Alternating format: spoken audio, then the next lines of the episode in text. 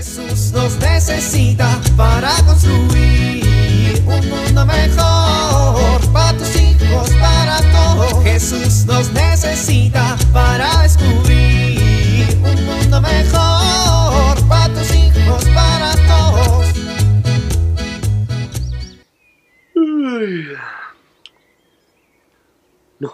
no inventes. Ya es muy tarde, ya es muy tarde. Hoy, ¿por qué las chanclas siempre se van debajo de la cama? Hoy no escuché el despertador. Lo bueno es que si nos apuramos estaremos a tiempo para nuestros compromisos del día de hoy. Bueno, rápido, a poner café y hacer unos sandwichitos. Me meto a bañar yo primero, aunque esté fría el agua, para que nos dé tiempo. No se despiertan. ¡Despierten! ¡Ya es tarde! Espérate. ¿Qué día es hoy? Ay, no. Hoy es sábado.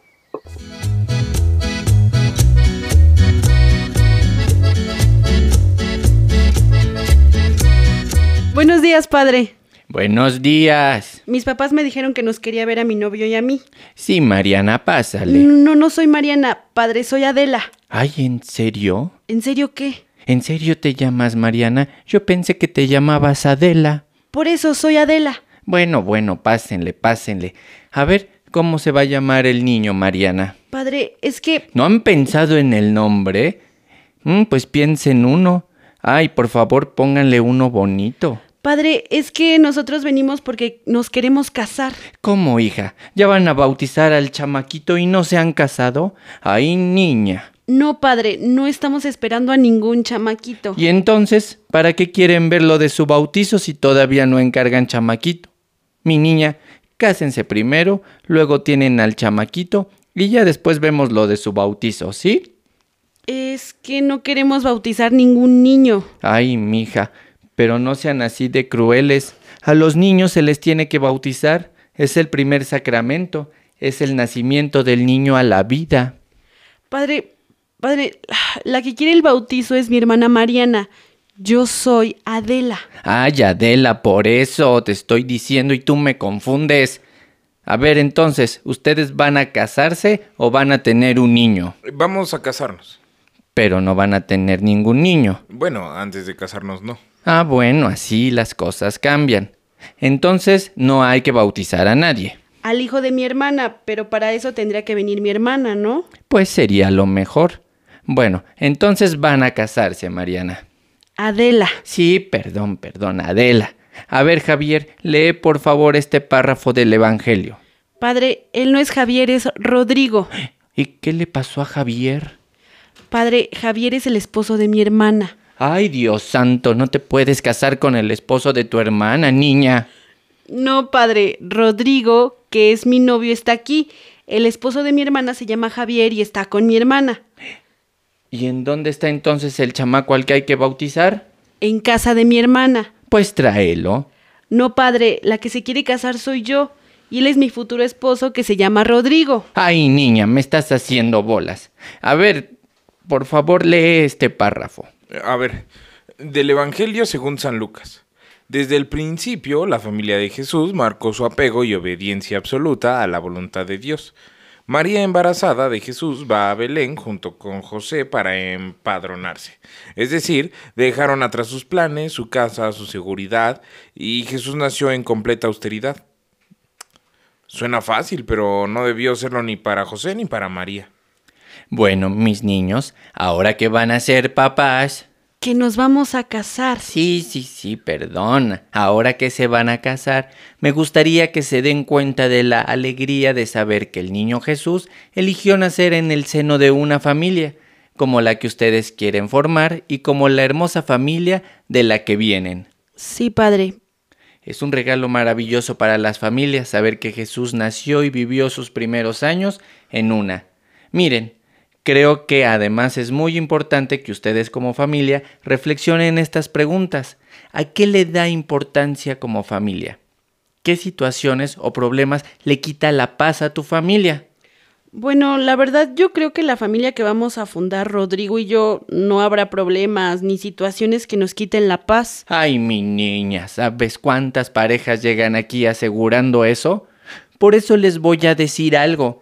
Tener problemas y perder la paz es muy cotidiano en las familias, es lo más común.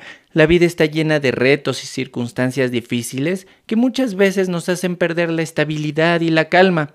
Por eso es muy importante que ustedes dos, como futuros padres, se enseñen a hacerse estas preguntas.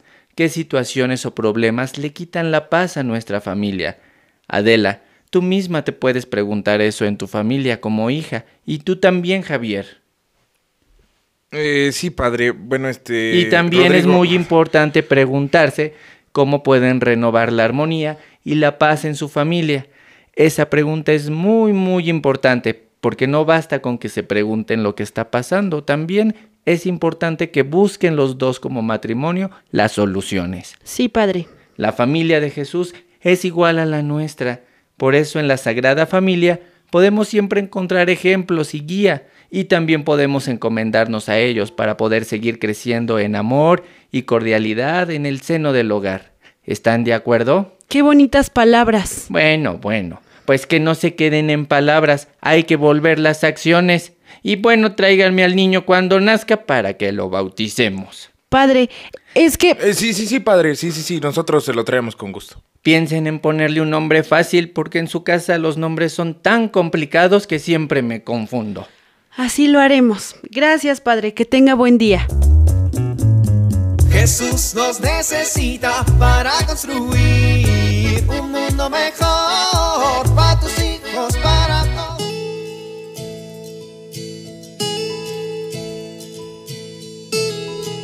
Había una vez un niño que ya no quería sentarse a comer a la mesa. Tenía miedo. Él decía que iban a salir por debajo de la mesa muchas hormigas y esto le daba mucho miedo. Un día su mamá se acercó a platicar con él para preguntarle por qué pensaba que iban a salir hormigas si nunca habían salido. Y él le dijo que su papá le había dicho que no tirara las migajas porque se hacían hormigas. Y claro, el niño empezó a imaginarse que la migaja salía una pata, salía otra pata, salía la cabeza y de repente ¡zas! se convertía en hormiga. Y esto no era lo que quería decir el papá. El papá solo dijo que no tirara las migajas porque iban a salir las hormiguitas buscando la migaja. Pero claro, esto no entendió el niño. Este pequeño cuentito nos hace pensar que para poder comunicarnos adecuadamente con nuestros hijos hay que entender qué hay en su corazón, qué enten- entendieron ellos de lo que nosotros decimos. Y esto nos ayudará a tener un diálogo cercano y adecuado. Soy Pilar Velasco.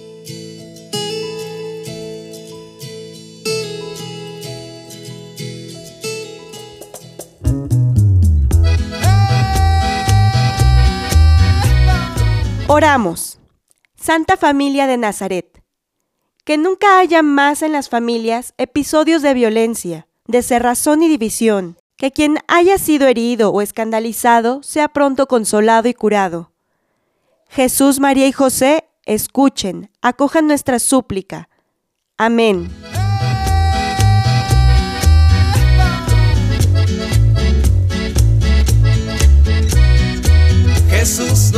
Necesita para construir. Vivir en familia. Comparte un momento para platicar sobre los valores que piensan tener como familia. Escriban en un papel el nombre de cada miembro de tu familia. Cada uno sacará un papel y dirá a la persona que le haya tocado lo que más le gusta de su personalidad y qué es lo que consideran que esa persona aporta al bienestar familiar.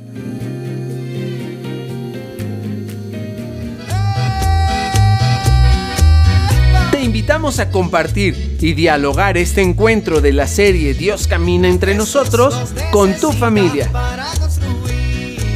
RCP es un programa de PPC México al servicio de las comunidades parroquiales. Hasta la próxima. Mejor para tus hijos, para todos.